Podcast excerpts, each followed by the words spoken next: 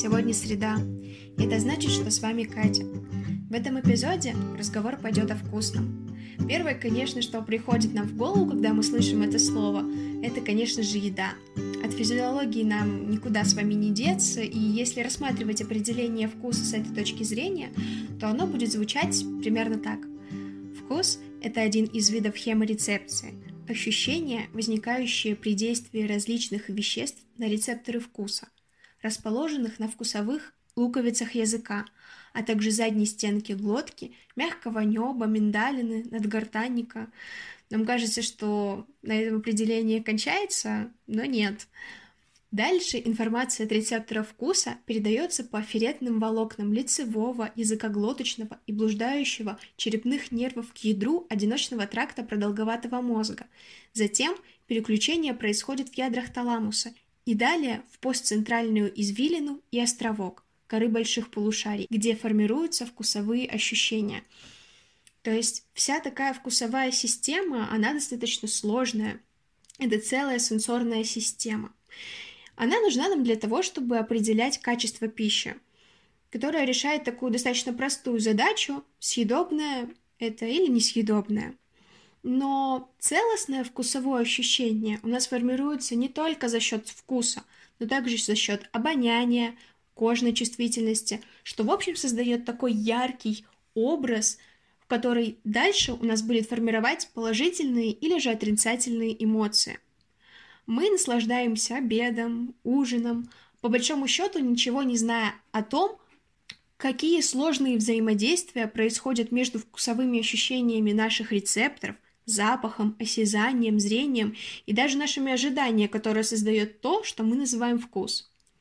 Весь богатейший мир вкуса сводится к такому некому фоновому ощущению. У каждого из нас вкусы индивидуально, и рано или поздно по какой-то причине нам надоедает один вкус, и мы начинаем искать новые вкусовые ощущения. Конечно, сложно спрогнозировать, как сложно изменятся наши вкусы, ведь э, ты находишься в таком неком балансе между новым и привычным, голодом или перенасыщением. Сегодня мы пьем кофе с сахаром и сливками, а завтра нам захочется терпкого и горького вкуса. Кстати, в европейских культурах традиционно выделяли четыре основных вкуса. Это соленое, кислое, сладкое и горькое. Однако в китайской культуре и других странах Дальнего Востока традиционно используется пятый вкус, называемый умами.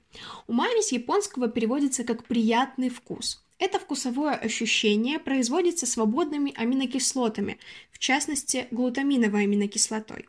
Название этому вкусу дал японский химик – Кикунае и Кеда. Изначально он распознал его в водорослях комбу. Комбу – это такая съедобная ламинариевая водоросль, которая распространена в странах Юго-Восточной Азии. А также выделил из этих водорослей глутамат натрия, который обладает как раз-таки вкусом умами – в 1985 году понятие умами было официально признано как научный термин на первом международном симпозиуме по умами. Мы можем обогатить нашу жизнь благодаря миру вкуса, но для этого нам нужно о нем знать немножечко больше. То есть, как мы воспринимаем вкус, каким образом он создается и как его можно максимизировать. Есть много книг, исследований, статей, в которых описывается формирование вкусовых ощущений. И одну из таких книг я хочу лично посоветовать вам.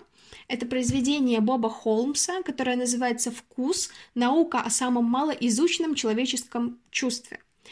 Эта книга расскажет вам о том, что вкус на самом деле не так прост, как кажется – на вкусовосприятие влияет не только химический состав, но и, например, музыка, которая будет звучать во время того, как вы будете кушать. Книга написана достаточно простым языком, хотя в ее написании участвовали нейробиологи. Я думаю, что не только мне, но и вам эта книга поможет гораздо лучше понимать, что такое вкус и как использовать эти знания для обогащения вкусового опыта. Все наши старые и новые эпизоды вы можете услышать на таких площадках, как Anchor FM, Google Podcast, Apple Podcast, Яндекс Музыка и Castbox. А сегодня мы прощаемся и надеемся на то, что интересно нам затронет и вас. До встречи!